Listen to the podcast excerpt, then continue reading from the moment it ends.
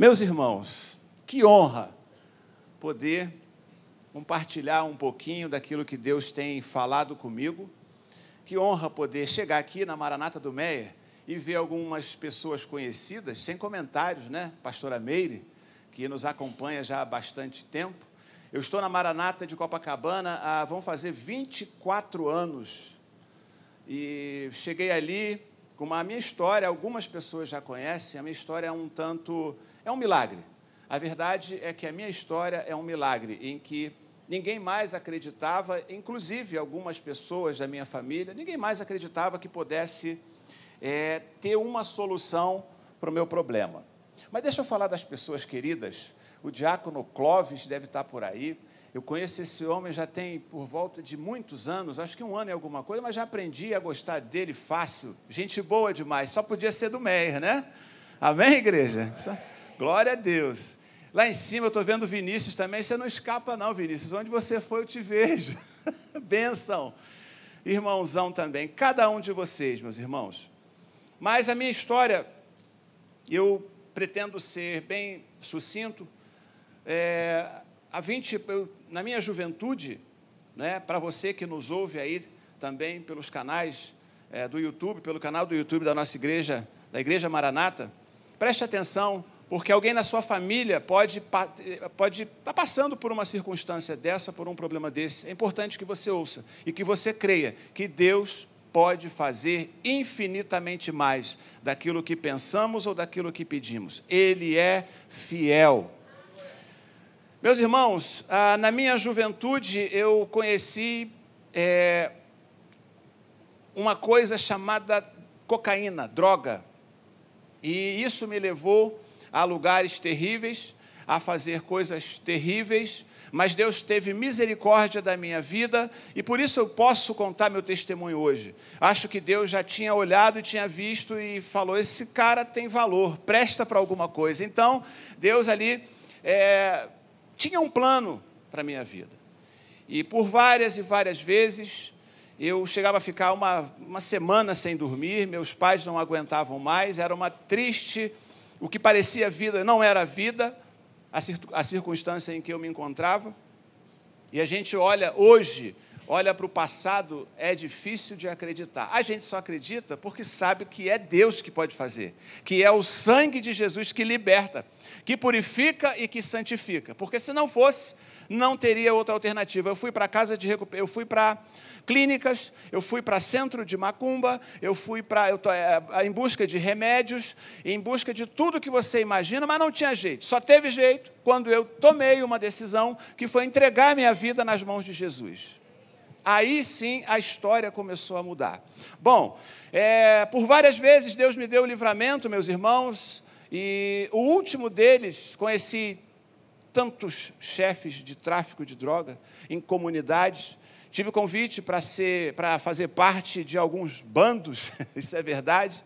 E, mas graças a Deus, Deus tinha um, um, um propósito na minha vida, muito maior do que aquilo que eu imaginava.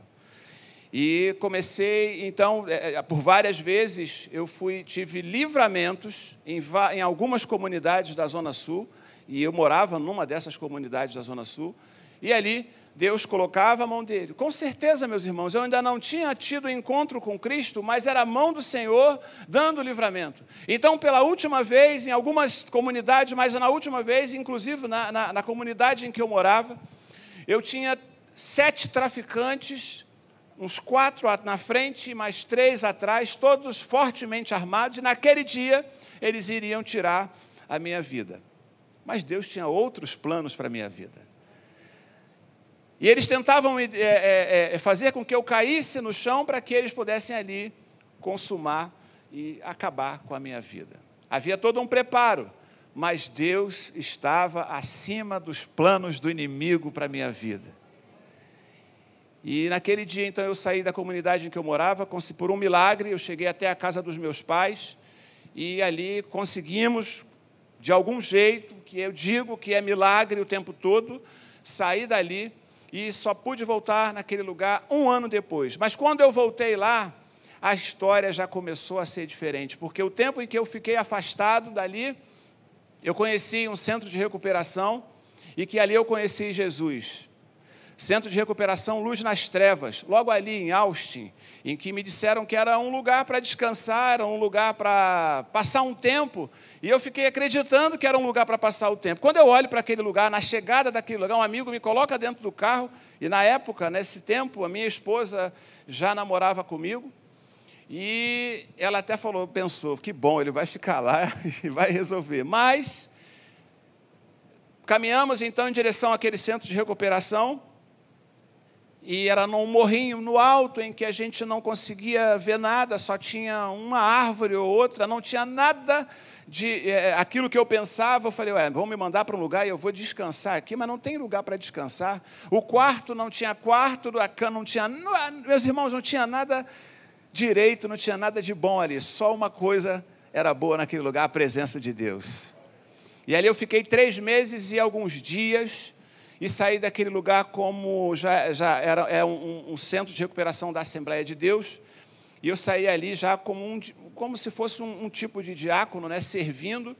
E ali o Deus trabalhou na minha vida tremendamente, em que os remédios não resolveram, o centro de macumba não resolveu, narcóticos anônimos não resolveu. O meu pai chegava a chorar nos meus pés, clamava para que eu saísse daquilo, porque só tinha um fim para aquela história, era a morte. E se eu morresse sem Deus, era inferno, acabou. Mas o meu pai clamava, clamava, clamava, e um dia aconteceu. Então, fiquei ali há uns três meses e meio, saí dali, fui direto para Maranata de Copacabana. E lá estou eu até hoje. E a minha história então começou, Deus começou a acrescentar, Jesus começou a acrescentar na minha história. E eu comecei, tive minha formação profissional, eu fui líder de vários ministérios, professor de escola bíblica, coordenador de escola bíblica, e hoje, para a honra e glória do Senhor Jesus, é uma honra fazer parte desse time abençoado da nossa igreja, desse corpo ministerial, desse corpo pastoral de homens e mulheres cheios da presença de Deus. Então é uma honra eu poder ter essa chegar aqui hoje para e dizer para você, meus irmãos, tem jeito. Os planos de Deus são maiores que os nossos. Ninguém imagina o que Deus pode fazer. E eu nunca imaginei que eu pudesse ser um diácono na igreja. Mas Deus fez mais do que eu imaginava. Deus pode fazer na tua vida, na vida do teu parente, na vida do teu familiar também, em nome de Jesus. Você percebe que todos os dias e a todo tempo nós tomamos decisões e a minha esposa tomou uma decisão. Às vezes, eu chego a pensar, e já perguntaram para ela: como é que você fez uma escolha dessa? Como é que você escolheu casar com um homem desse? Você sabe onde é que nós ficamos noivos? Dentro do centro de recuperação. Eu não tinha nada para oferecer para ela, mas ela tomou uma decisão. Glória a Deus por isso, né? Está comigo até hoje. Ela olhou, não via futuro, mas Deus já tinha colocado uma sementinha no coração dela que poderia ser diferente, e foi, e é, e será diferente, porque Deus é fiel. Ela tomou uma decisão que mudou, ah, trouxe circunstâncias diferentes, mudou o rumo da história dela, de casar comigo. E é nesse ponto que eu gostaria de falar com você hoje. O testemunho é muito maior é muito grande. Mas eu tenho uma palavra, porque você veio hoje para receber uma palavra da parte de Deus, amém? amém. Glória a Deus. Então eu tenho uma palavra para o teu coração essa manhã. Nós ao tempo todo fazemos escolhas. Hoje, por exemplo, eu glorifico a Deus pela escolha que você já fez, que é estar na casa do Senhor. Você pode glorificar a Deus por isso?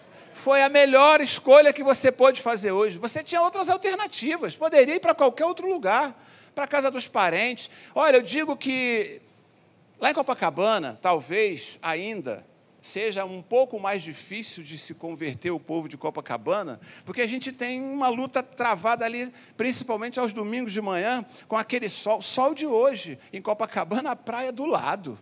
E tem muita, eu acredito que tem muita gente que ainda prefere ir na praia do que prefere ir na igreja.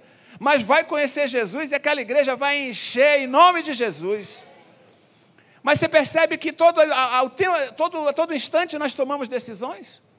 Você tomou a decisão de estar na casa do Senhor hoje. Talvez hoje, preste atenção, talvez hoje, você esteja já pensando. Aliás, isso é uma coisa que tem sido corriqueiro e comum é, nas, entre, entre as pessoas. Talvez hoje seja o teu último domingo em que você vai comer bastante. Hoje eu vou comer pizza, vou comer churrasco, porque amanhã eu decidi fazer regime.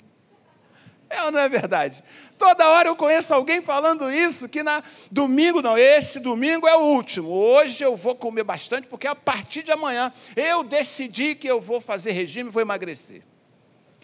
Se tem alguém assim aqui hoje, isso também pode ser liberto, viu?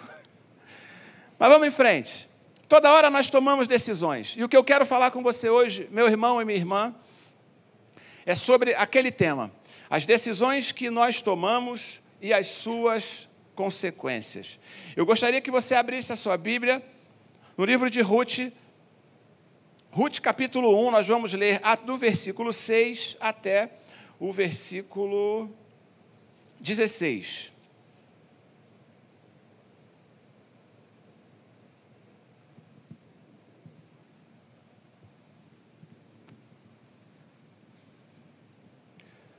Ruth capítulo 1, versículos do 6 ao 16. Mas antes de nós lermos essa história, quem já leu o livro de Ruth aqui?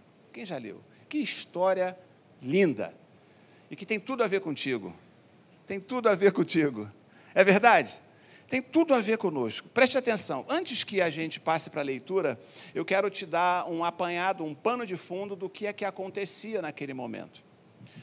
É, chegou o momento em que havia uma tremenda fome em Israel. E era fome mesmo, era não ter nada para comer. Era uma situação crítica, uma situação difícil em que o povo de Israel estava passando, em que teriam que tomar algumas decisões. E é nesse ponto em que eu gostaria de que você começasse a entender que ele Meleque, um pai de família precisa tomar uma decisão radical, mas uma decisão que traria um pouco mais de conforto para sua família. Ora, Elimelec tem que tomar a decisão de sair de Israel para que os seus filhos não morressem, sua esposa não morresse de fome e talvez ele próprio também não morresse de fome. Ele tem que tomar uma decisão muito séria, muito importante. Ele sai de Israel, então leva a sua família para Moabe. Moabe não era uma região muito agradável, porque eram inimigos de Israel. Não seria muito aceitável, mas não tinha alternativa. Ele teve que tomar uma decisão importante para a sua vida e pensando no conforto dos seus familiares. Que decisão? Comece a entender, comece a, perceber que o texto, depois, quando nós lermos, é o tempo todo decisão, é, decisões sendo tomadas. E aí é, nessa, é, é, é o que eu chamo a atenção para você, meu irmão e minha irmã, essa manhã.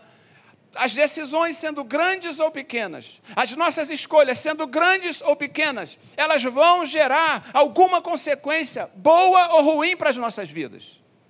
Isso é fato. As decisões que nós tomamos, precisamos tomar, ter muita ciência, consciência, pensar, orar a Deus, porque as decisões vão nos levar ou não a determinados lugares. Ele merece então resolve levar sua família para que houvesse um pouco de conforto, para que tentassem se alimentar. O fato é que ali acontece é, algo inesperado. Elimeleque morre, os filhos também morrem, e agora então sua esposa fica viúva. O, com o passar do tempo, mais a, a tragédia aumenta, porque os filhos também morrem. E agora nós temos então, e os filhos haviam tomaram a decisão de casar também, com a, apesar de ser Ruth e, e, é, e Orfa, eles se, casam com duas, eles se casam com duas moabitas, tomaram a decisão de se casar com duas moabitas. Você percebe que a todo tempo decisões são tomadas, a gente nem percebe da importância disso, mas a todo instante as decisões são tomadas? Muito bem, o fato é que eles também morrem. E agora então nós temos três viúvas, uma pessoa já com uma certa idade, porque, olha, se os seus filhos casaram, ela já tinha uma idade média mais ou menos, mas ela fica viúva, órfã, e Ruth ficam viúva. A situação era desesperadora, porque as viúvas sofriam muito naquela época, eram, eram, eram tempos dificílimos. ao ponto de que eh, as mulheres viviam quase que exclusivamente dos homens, dependiam dos homens. Ainda bem, hoje o negócio muda um pouco, né? as mulheres trabalham, glória a Deus. Pode, glória a Deus, irmãs. Amém. Glória a Deus. É, é, independência, como é que é? É, é, que a gente. Empoderadas. Glória a Deus. Mas a situação era crítica daquelas mulheres. E, e aí Noemi tem que tomar mais uma decisão, apesar da situação. A situação era tão crítica, meus irmãos, que chegava ao ponto de, algumas circunstâncias, a mulher, para poder se alimentar, para poder ter alguma coisa, ela tinha que se prostituir, porque senão ela morria de fome. Noemi então toma outra decisão e agora diz que vai voltar, porque as notícias chegam em Moabe que agora Israel vivia um tempo diferente. Agora as coisas mudaram em Israel. Então Noemi decide: vou voltar para minha terra natal. E aí é que eu quero ler o texto com você, porque é onde está o conteúdo dessa mensagem. Lá no versículo 6, diz assim: então Noemi voltou da terra de Moabe com as suas noras, porque ainda em Moabe ouviu que o Senhor havia se lembrado do seu povo, dando-lhe alimento.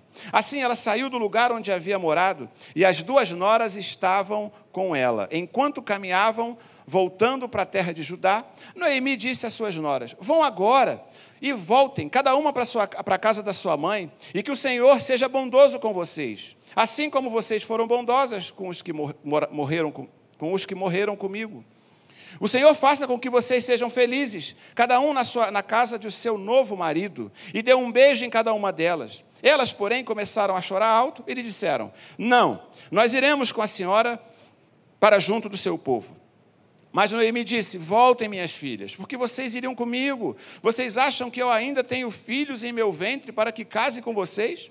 Voltem, fi, minhas filhas, vão embora, porque eu sou velha demais para ter marido. E ainda que eu tivesse, que eu, que eu, que eu dissesse tenho esperança, ou ainda que eu casasse essa noite e tivesse filhos, será que vocês iriam esperar até que eles viessem a crescer? Ficariam tanto tempo sem casar? Não, minhas filhas. A minha amargura é maior do que a de vocês, porque o Senhor descarregou a sua mão contra mim. Então, de novo, choraram em alta voz. Orfa, com um beijo, se despediu da sua sogra, porém Ruth se apegou a ela.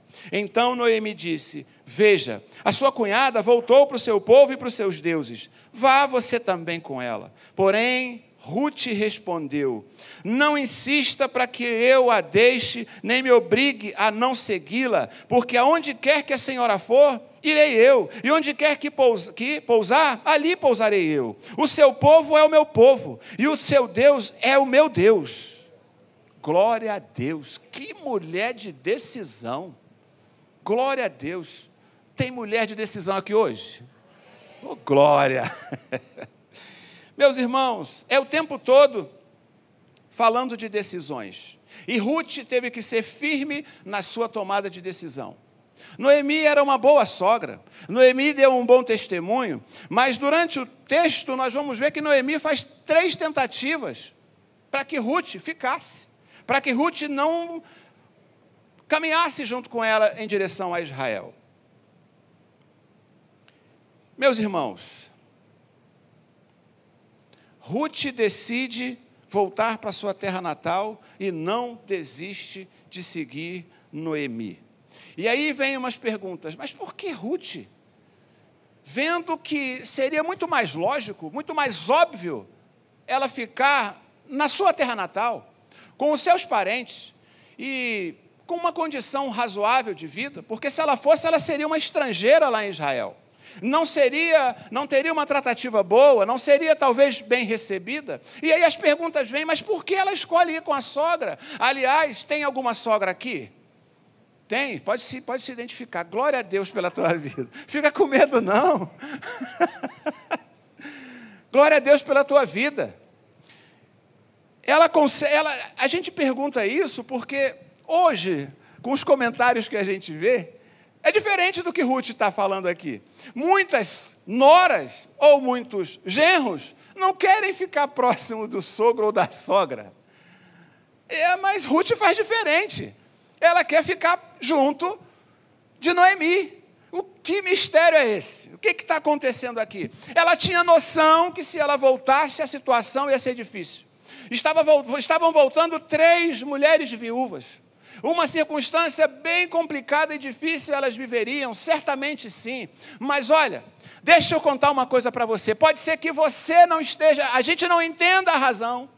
Pode ser que Noemi, cheia de boas intenções, não entenda a razão. Pode ser que nem Ruth venha a entender agora a razão, nem Orfa, nem ninguém entendia o que estava acontecendo. Mas deixa eu te dizer uma coisa: os planos de Deus são maiores que os nossos. Nós não entendemos e não é para entender não é para entender, é para saber que o controle de todas as coisas está nas mãos do Todo-Poderoso. Você pode dar um glória a Deus bem forte. A tua vida, a tua família, o teu trabalho está nas mãos de Deus. Aleluia. Por que, que essa menina queria voltar com a sogra? Não tinha muita perspectiva. Por isso, três rápidas lições essa manhã para que você entenda as razões. Por que é que Ruth voltou? Primeiro, procure não tomar decisões por conveniência. Lição para a nossa vida. Sabe por quê? Em outras palavras, eu posso dizer: procure não tomar decisões por aquilo que te dá vantagem. Você entende o que eu digo? Procure tomar não procure tomar decisões por aquilo que te dá vantagem. Noemi vai dizer para Ruth, na verdade ele diz para ela, para ela diz para elas duas, vão agora e voltem para cada uma para a casa da sua família, da sua mãe. Sabe o que ela queria dizer com isso? Por que é que vocês vão para Israel para sofrer? Aqui vocês vão ter o conforto da família, dos pais. Fica aqui na tua terra natal, vai ser mais cômodo, é conveniente, você entende isso? É mais lógico, é mais óbvio. mais óbvio para a gente que acha que é, né? Voltem, se casem novamente.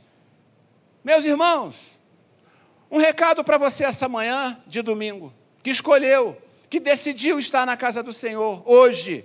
Cuidado quando tiver que fazer escolhas ou tomar decisões. Às vezes vai parecer melhor, às vezes vai parecer conveniente, às vezes vai parecer óbvio para você. Você entende o que eu estou dizendo? Vai parecer o mais lógico, o mais viável, o mais provável. E na situação de Ruth era provar, era mais conveniente. Ora, é uma coisa óbvia. Para que, que eu vou passar, ter, me, me colocar num risco de sofrer se eu posso ficar onde eu tenho conforto, segurança, paz, comida, pensa comigo.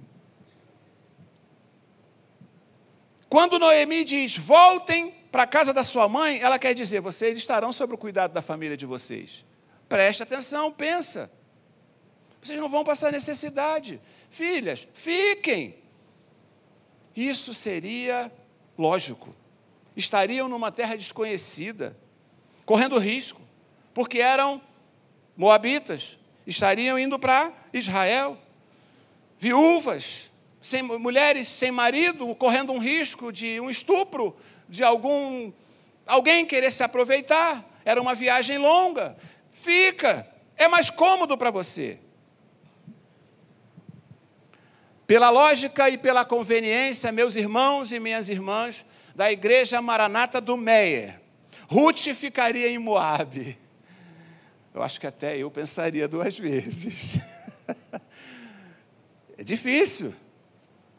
Ruth talvez ficasse em Moabe se fosse conveniente, mas, mas a lógica de Deus é outra. Aleluia. A lógica de Deus está em outro patamar, não se iguala ao que nós pensamos, ao que nós queremos. Você acha que você entende, não precisa entender. A lógica de Deus é outra para a tua vida, meu irmão e minha irmã. Por isso, te aconselho, quando for tomar decisões, vai na frente do espelho, pergunta: é conveniente para mim mas é conveniente para Deus? Reflete um pouco, meu irmão. É conveniente para mim, mas é conveniente para Deus? Eu tomo essa decisão. Jesus tomaria essa decisão? E olha que nós estamos falando de coisas coisas lícitas, coisas boas, legítimas. Coisas legítimas, meus irmãos. Não era nenhum pecado, era uma escolha. Não era nenhum pecado, era uma decisão. Mas ela escolhe caminhar com a sogra.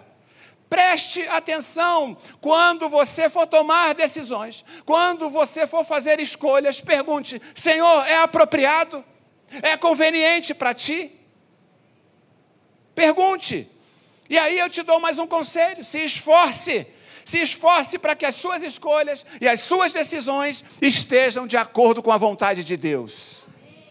Porque tem que ser esforço. Meus irmãos, não era difícil, era, pela lógica ela ficaria, então tem que pensar bem. Sabe o que Deus está falando contigo hoje? Nas coisas lícitas, nas coisas simples, nas coisas pequenas, nas coisas boas, você tem que perguntar: é conveniente para Jesus? É conveniente para Deus, aí eu vou, aí eu decido. Você pode glorificar a Deus?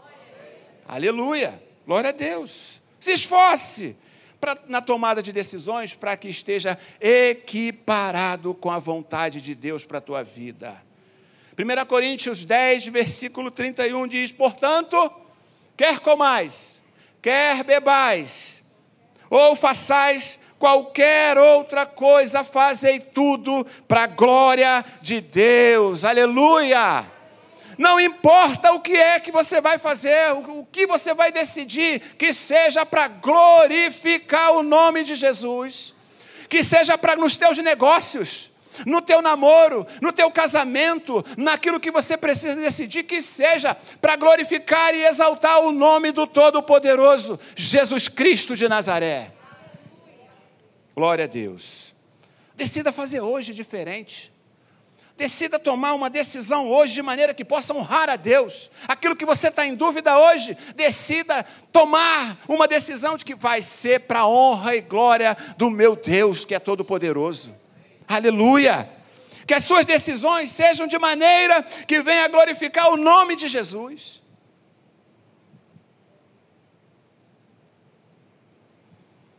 Que a sua decisão hoje, eu não sei se você chegou indeciso nesse lugar, essa, se chegou, essa palavra é para você. Não pensa em ser conveniente para você. Eu tenho rápida aqui uma. Eu, eu, eu, trabalho hoje, a minha profissão, a minha formação me levou a trabalhar como administrador de condomínio. Eu trabalho há 22 anos em um e administro mais quatro. Numa situação, é, orem por mim porque eu sou síndico profissional e só a misericórdia de Deus. Só a misericórdia. Eu pergunto, Senhor, por que eu fui escolher? Aí eu entendi que é porque eu estou cuidando daquelas vidas.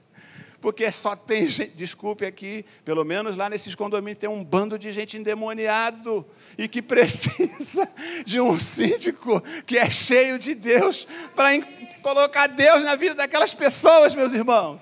É difícil o negócio, mas Deus está me sustentando.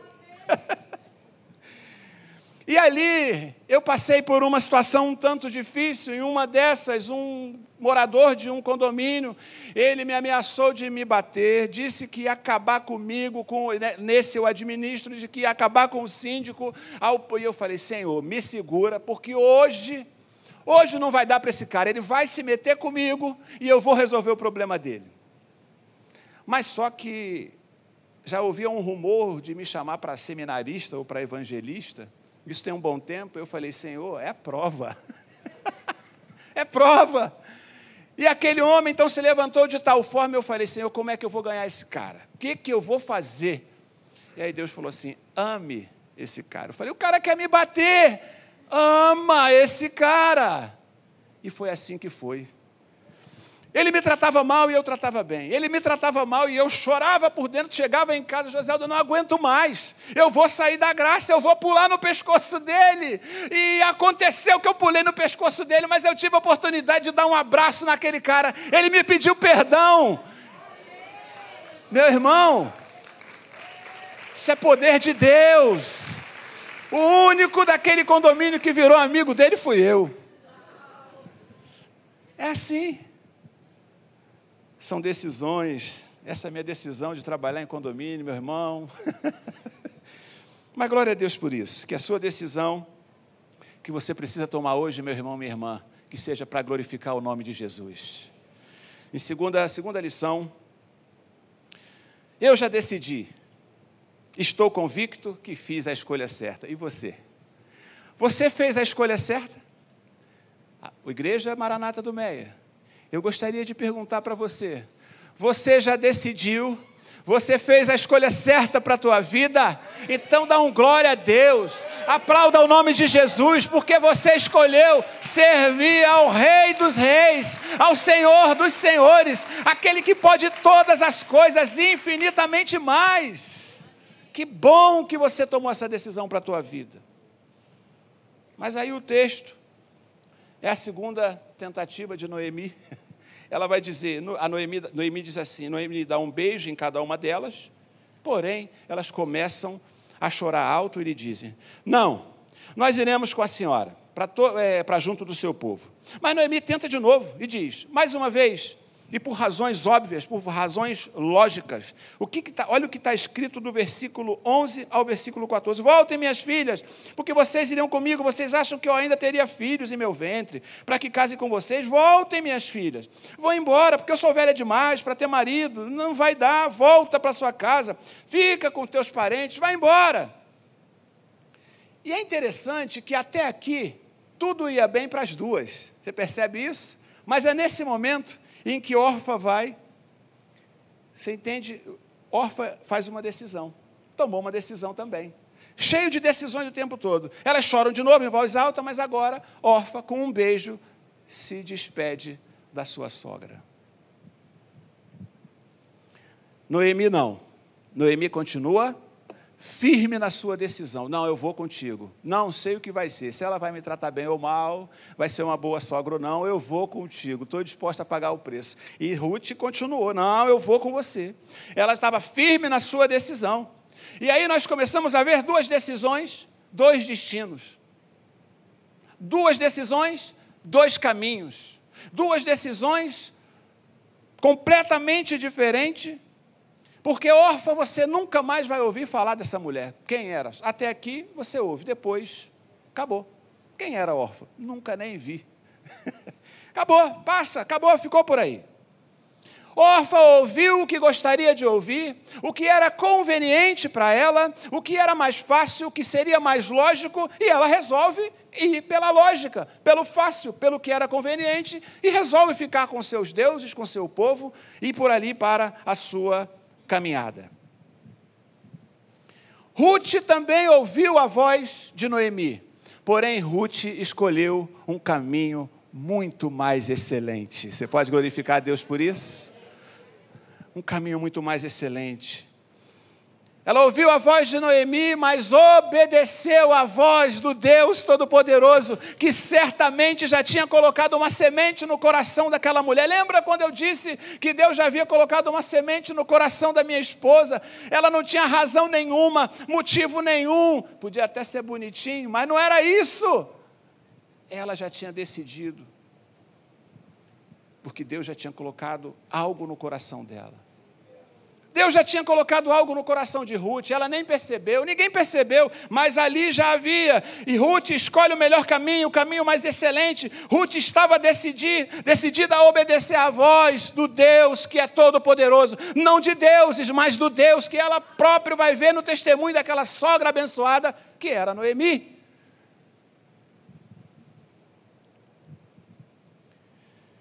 Por isso, eu quero te dar alguns avisos de novo. Preste atenção. Cuidado. Fique esperto em algum momento. E aqui você viu que era a sogra, pode ser qualquer pessoa do teu convívio. Fique esperto, em algum momento vão tentar fazer você mudar de ideia.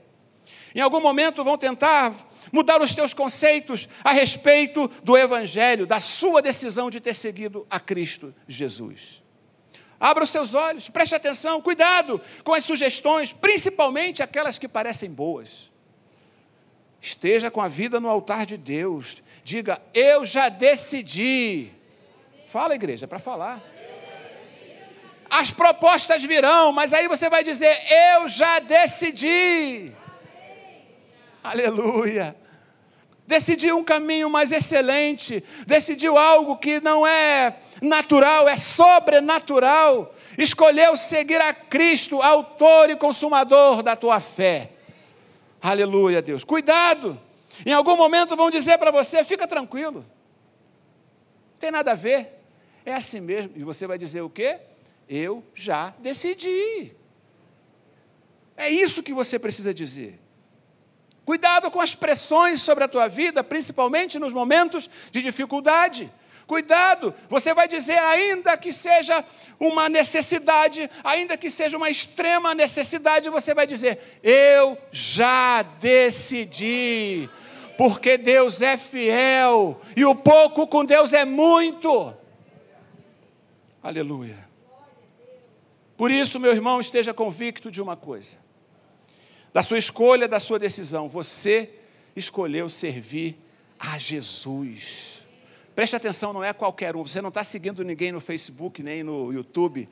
Você está seguindo a Jesus Cristo aquele que pode todas as coisas, aquele que com uma palavra faz o milagre acontecer, aquele que com uma palavra muda o rumo da história do teu casamento, da tua família, do teu filho que não quer se converter, aquele que apenas diz uma palavra e acontece, aquele que acalma o mar e a tempestade, é esse que você segue, não é aqueles vários likes no YouTube, não é Jesus, o Rei dos Reis. Glória a Deus. Glória a Deus. Estamos acabando, né, pastor? Tem que terminar. Vamos lá. Você decidiu seguir a Cristo. Talvez você esteja pagando um preço para seguir a Cristo. Mas eu vou te dizer, vou te consolar com a palavra. Filipenses 3, versículo 7 vai dizer: Todavia, o que para mim era lucro, passei a considerar perda por causa de Cristo Jesus. Eu escuto um glória a Deus bem alto. Aleluia!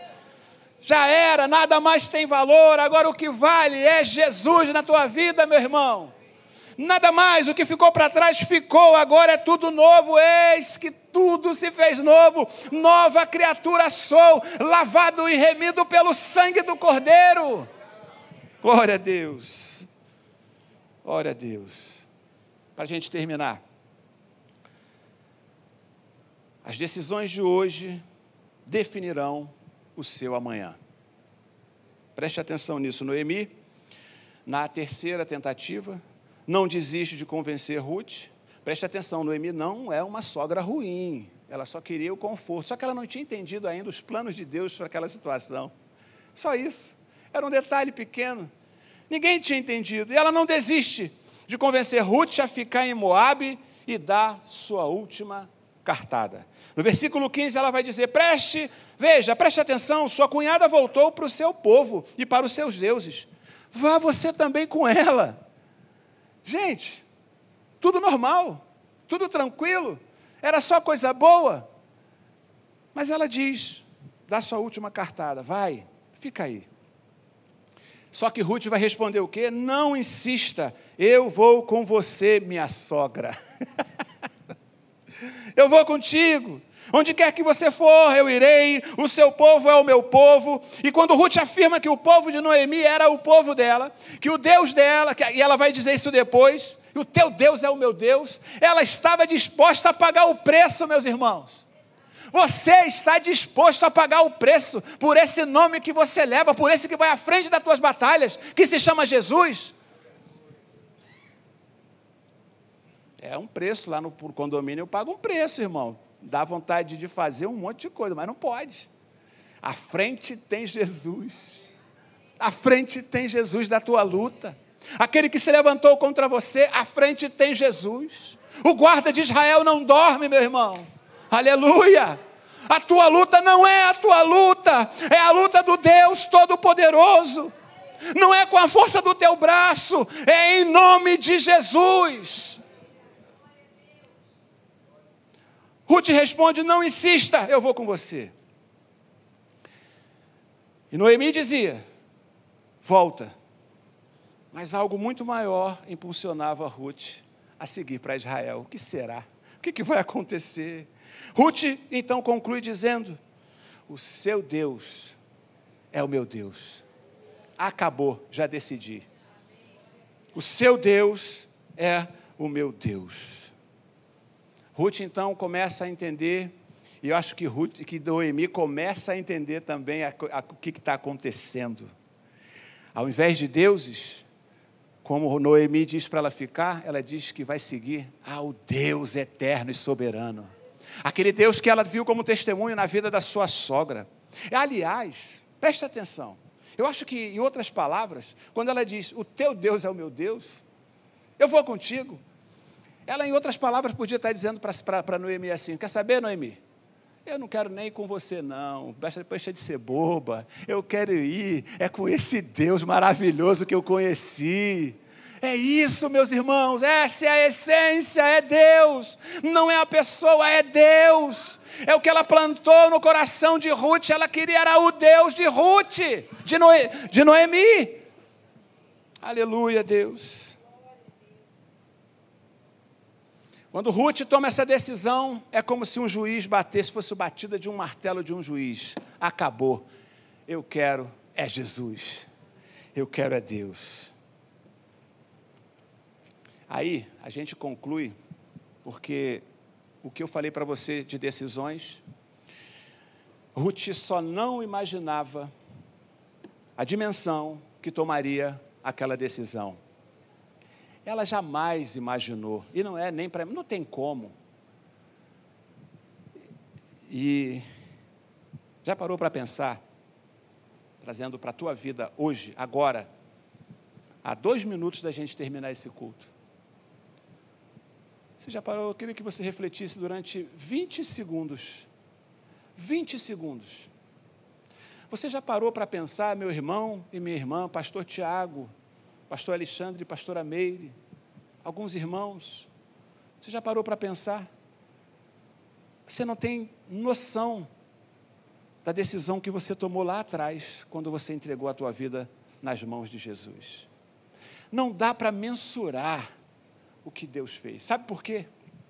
Eu conheço a história de um, um rapaz que saiu do nada uma história bonita até. Um cara que saiu do nada, chegou a ter que dormir na rua umas duas vezes. Mas Deus tocou na vida desse rapaz. Eu não me envergonho de dizer, contar, porque eu posso ter autoridade para falar sobre a vida dele. Esse rapaz, então, ele conhece a Jesus, aceita Jesus na sua vida, a sua vida começa a ter uma mudança completa. Esse homem tem um novo rumo na vida dele, arruma uma família, se casa. Esse rapaz começa a servir numa igreja. Esse rapaz até então não tinha onde morar. E durante algum tempo, esse homem tem que morar na, num condomínio em que ele trabalhava. Um apartamentozinho pequeno, mas era moradia funcional do condomínio. Aquele rapaz então se forma e começa a ter diferença na vida dele. E certo dia, esse rapaz passa em frente a um condomínio ali em São Conrado, e uma amiga diz para ele: Rapaz, você poderia morar aqui nesse prédio. E ele disse: Como eu vou morar nesse prédio? Esse prédio é caro, eu não tenho condições. Jamais. Dois anos se passaram, aliás, posso dizer quatro praticamente.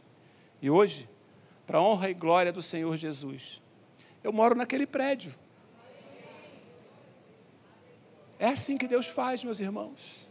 Você não tem dimensão das decisões que você toma. Você não fazia ideia, jamais imaginou o que aconteceria quando você decidiu lá atrás. Imagina quem você seria, a que destino a tua família teria tomado, aonde onde estaria a tua vida hoje, como você seria se você não tivesse entregue as tuas mãos na mão, nas mãos, a tua vida nas mãos de Jesus. Entregue os teus caminhos, entregue o teu futuro, entregue a tua vida nas mãos daquele que pode todas as coisas, meus irmãos. Reflita por alguns instantes.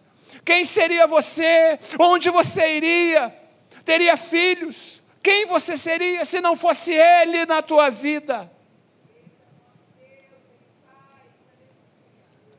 Só que ele fez muito mais. E como eu disse para vocês, jamais imaginava, mas hoje, lavado e remido pelo sangue do Cordeiro, vida completamente transformada, com uma família abençoada, emprego abençoado, diante do Senhor, posso chegar aqui nesse púlpito da igreja do MEI e dizer: vale a pena ser fiel. Vale a pena ser fiel, cuidado com as tuas escolhas, põe diante de Deus, escolha o caminho certo, meu irmão, minha irmã, em nome de Jesus.